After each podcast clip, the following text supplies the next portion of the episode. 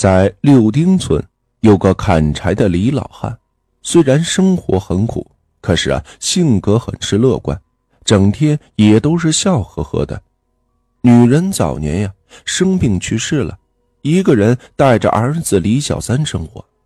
近几年，李小三娶了房媳妇儿，儿子媳妇儿啊也都是很孝顺，让李老汉呀也不用再上山去砍柴了，只需要在家里享享清福那就可以了。李老汉这下可是高兴的跟个孩子似的，手舞足蹈的。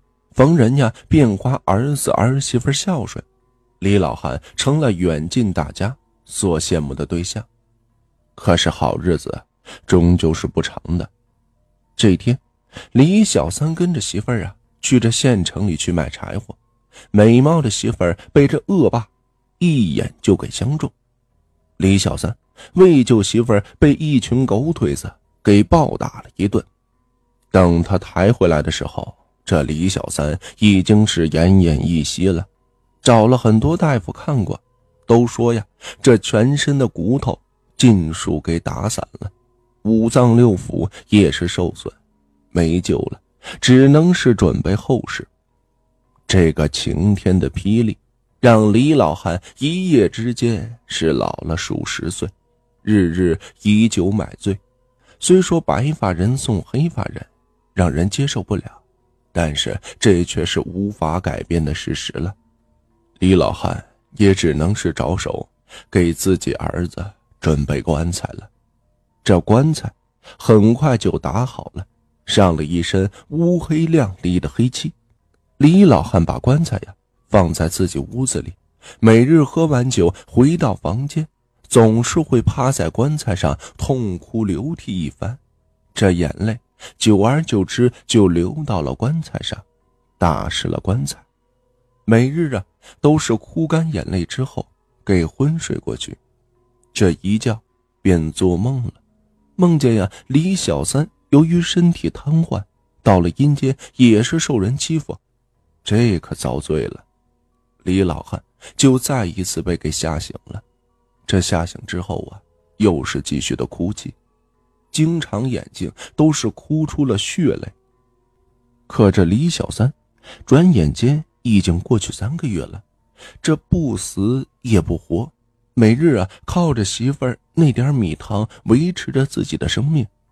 李小三没死，李老汉倒是这一天不如一天了，眼看就要一命呜呼。李老汉想，我不能死在儿子前面呀，最少也得一起上这黄泉路。这样啊，也好照顾一下这瘫痪的儿子。就这样，李老汉呀，又找了人打了副棺材给自己背着。三个月以后，这奇异的事情发生了：棺材上经常被李老汉眼泪所浸湿的地方，颜色竟然慢慢的由乌黑色转化成了红色，到后来竟然变成了鲜红。李老汉看着这样诡异的一幕，难免会心生恐惧，心想：这是经常哭泣得罪了官神，是要将来儿子装在棺材里会发生什么不祥的事情吗？这日，李老汉又是醉醺醺的回到了屋子里，发现这棺材盖掉在了地上。李老汉这时可是被了吓了一跳啊，瞬间这酒也醒了一大半。忙爬过去，往这棺材上一看，里面竟然躺着一条大黑狗。这条狗正是李小三十年前所捡回的流浪狗。李老汉发现，黑狗此时已经是断气了，死相还很安详。李老汉怀疑这是啥不好的征兆吧，于是啊，便请了道士给他来家里算算。这道士啊，围着棺材转了三圈，这天灵灵地灵灵的嘀咕了老半天，最后啊，莫名其妙的冒出了一句：“恭喜了，李老哥。”李老汉一听这话呀，这心里就想拿起这扁担打人。你说家里两个男人都快死了，你还莫名其妙的来句恭喜，这恭喜个啥呢？这个时候，算命先生转过头，笑呵呵的看着李老汉：“李老哥，你别着急嘛，你听我慢慢跟你说。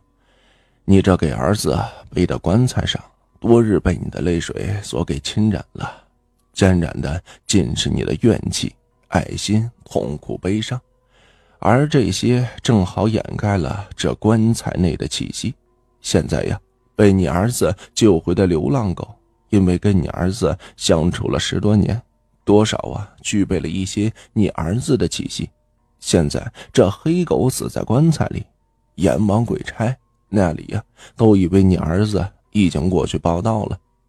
这一个甲子之内，你儿子肯定是性命无忧了。所以你儿子不出三日啊，便会苏醒过来，并且至少会活得个百岁以上。李老汉闻此，那是大喜。只是这只大黑狗是怎么弄开这棺材盖的，是怎样替主人死的，这个就不得而知了。果不其然，三天之后，李小三醒了，并且慢慢的好转了起来。过了两个月，竟然能下地行走。李老汉因为儿子好过来，又是喜笑颜开，这身体啊，也是渐渐的。好了起来。